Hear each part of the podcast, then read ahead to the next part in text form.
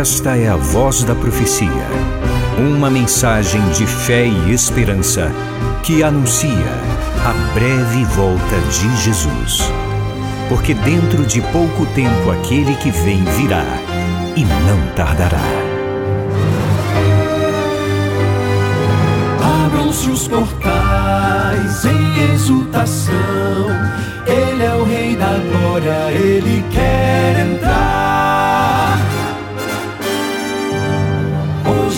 Sua vida, em seu coração, falta pouco tempo, só um pouco mais. Ele deve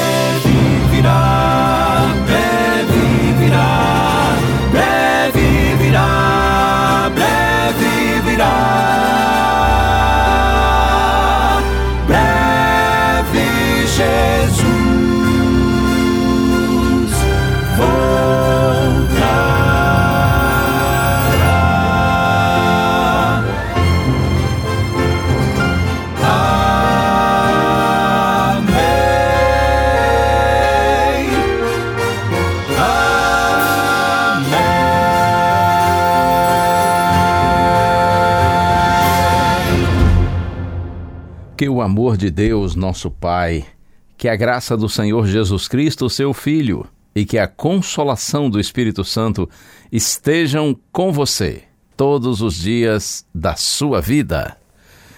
Eu tenho pensado com você nesses últimos dias a respeito desse tema arrependimento, uma mensagem impopular.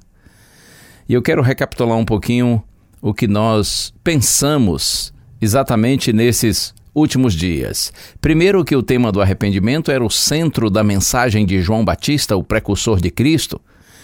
Esse tema permeia toda a Bíblia. É uma mensagem impopular porque confronta o pecador ao denunciar os seus pecados. Outro dia eu disse que o verdadeiro arrependimento se manifesta por confissão e abandono do pecado. A palavra hamartia em grego, traduzida por pecado em português, significa originalmente errar o alvo, ou seja, andar em direção contrária a Deus. E a palavra grega metanoia, traduzida para arrependimento, significa mudança de mentalidade. Por isso, arrependimento não é apenas remorso ou tristeza pelas consequências dos nossos erros, mas tristeza por ter um coração impuro, motivos errados. Ontem apresentei um texto com o qual eu quero começar hoje. Primeira carta aos Coríntios, capítulo 6, versos 9 a 11. Eu disse primeira carta aos Coríntios, capítulo 6, versos 9 a 11, está escrito assim: Ou vocês não sabem que os injustos não herdarão o reino de Deus? Não se enganem. Nem imorais, nem idólatras, nem adúlteros, nem afeminados, nem homossexuais, nem ladrões, nem avarentos, nem bêbados, nem maldizentes, nem roubadores herdarão o reino de Deus. Alguns de vocês eram assim, mas vocês foram lavados, foram santificados, foram justificados no nome do Senhor Jesus Cristo e no Espírito do nosso Deus. Veja que as palavras de Paulo são claras. Ele diz: Não se enganem, nem idólatras, nem imorais, nem adúlteros, afeminados, homossexuais, ladrões, avarentos, bêbados, maldizentes, roubadores, nenhum desses herdará o reino de Deus. E aí ele enfatiza e diz: Alguns de vocês eram assim. Mas vocês foram lavados, santificados, justificados no nome do Senhor Jesus Cristo e no Espírito do nosso Deus. Glória a Deus por isso. Significa que todo pecado e toda tentação para o pecado a gente pode vencer com o poder do nosso maravilhoso Deus. Eu me lembro certa vez um senhor queria se batizar numa igreja onde eu tinha a oportunidade de pastorear. Ele era esposo de uma senhora da igreja. Eu já o tinha visto uma vez ou outra, e eu o conhecia assim, mas sem muita proximidade, e já havia ouvido uma fama ruim dele, no sentido de que era um homem que traía constantemente a esposa, a fama de mulherengo. E quando soube que ele queria se batizar através de um amigo dele que também era da igreja, eu fiquei feliz e fui visitá-lo.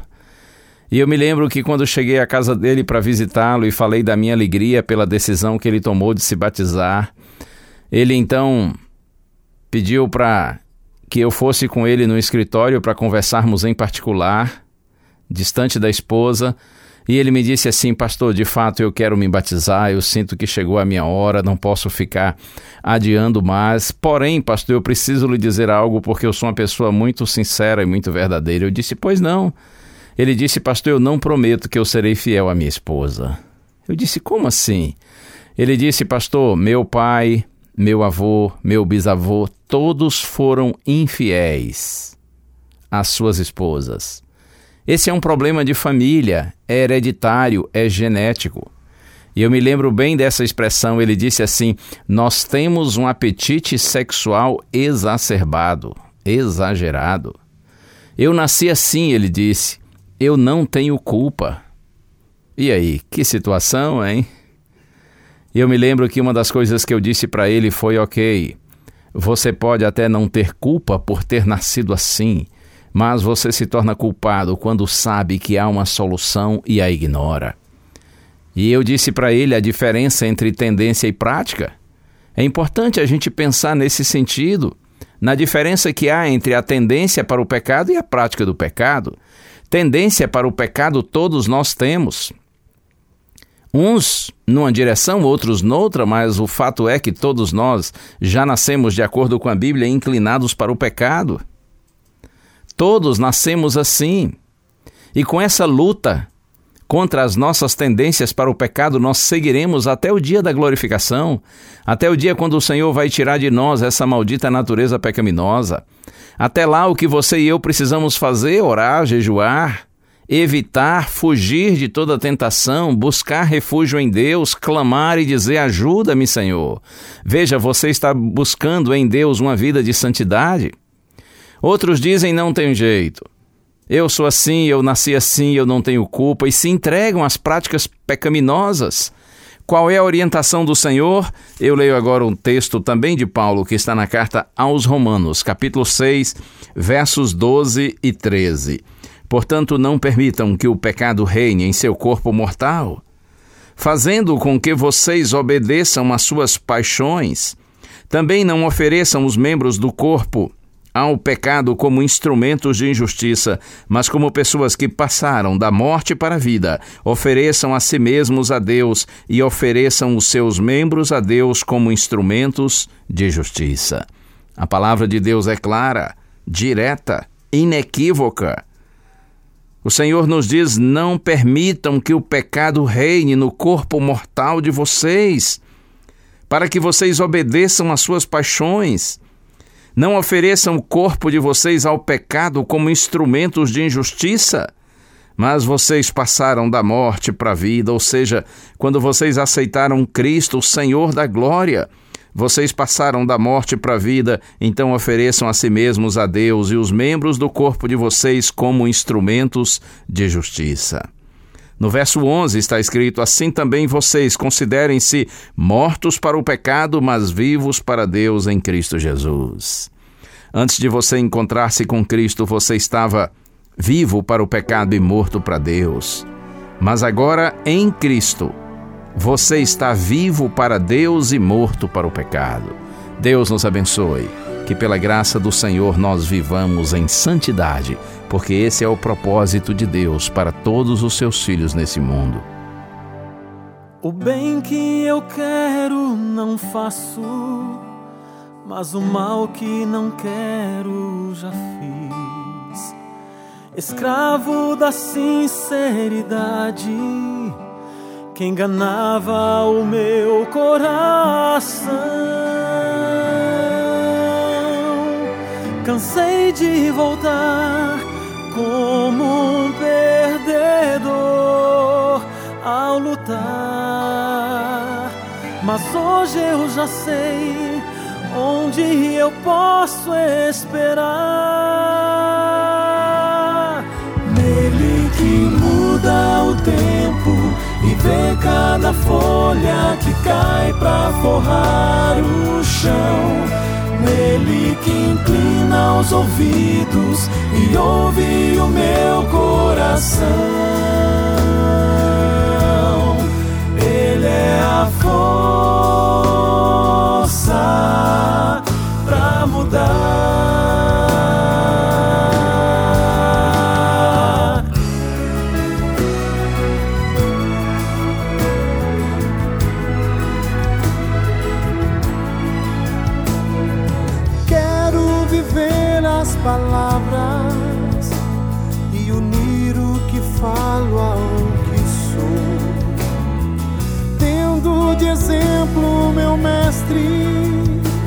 que primeiro foi meu Salvador. Cansei de voltar como um perdedor ao lutar. Mas hoje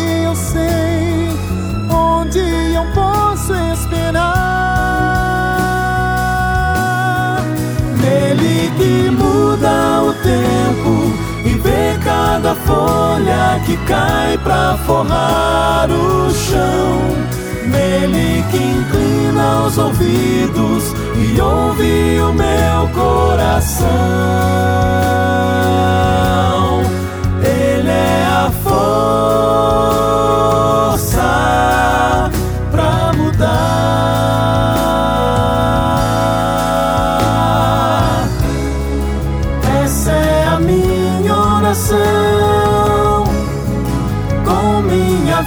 Vida pregar, para que onde eu passar, todos possam ver-te em mim.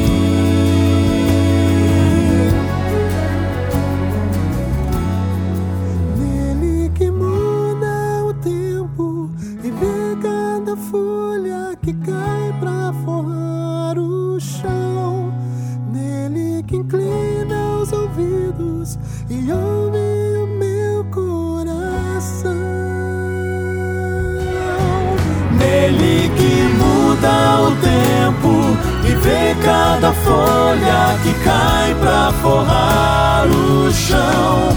Nele que inclina os ouvidos e ouve o meu coração.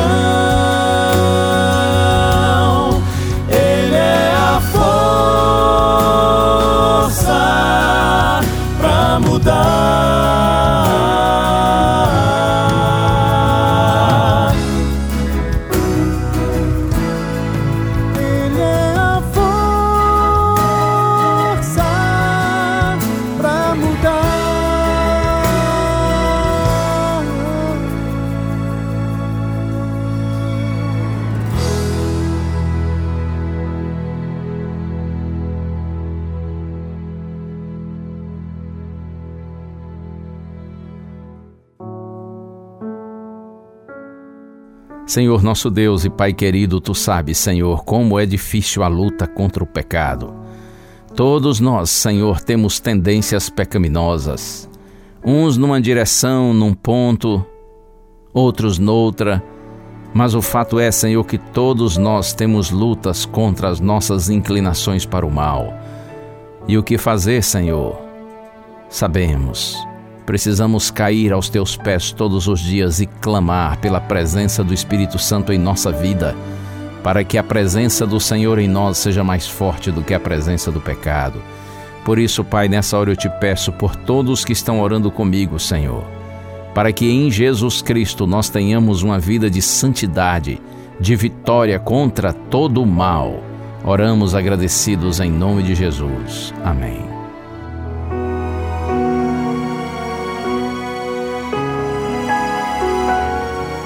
Uma bênção de Deus para você e a sua família. Que o Senhor te abençoe e te guarde. O Senhor faça resplandecer o seu rosto sobre ti e tenha misericórdia de ti. Que o Senhor sobre ti levante o seu rosto e te dê a paz. A Voz da Profecia é um programa da Igreja Adventista do sétimo dia.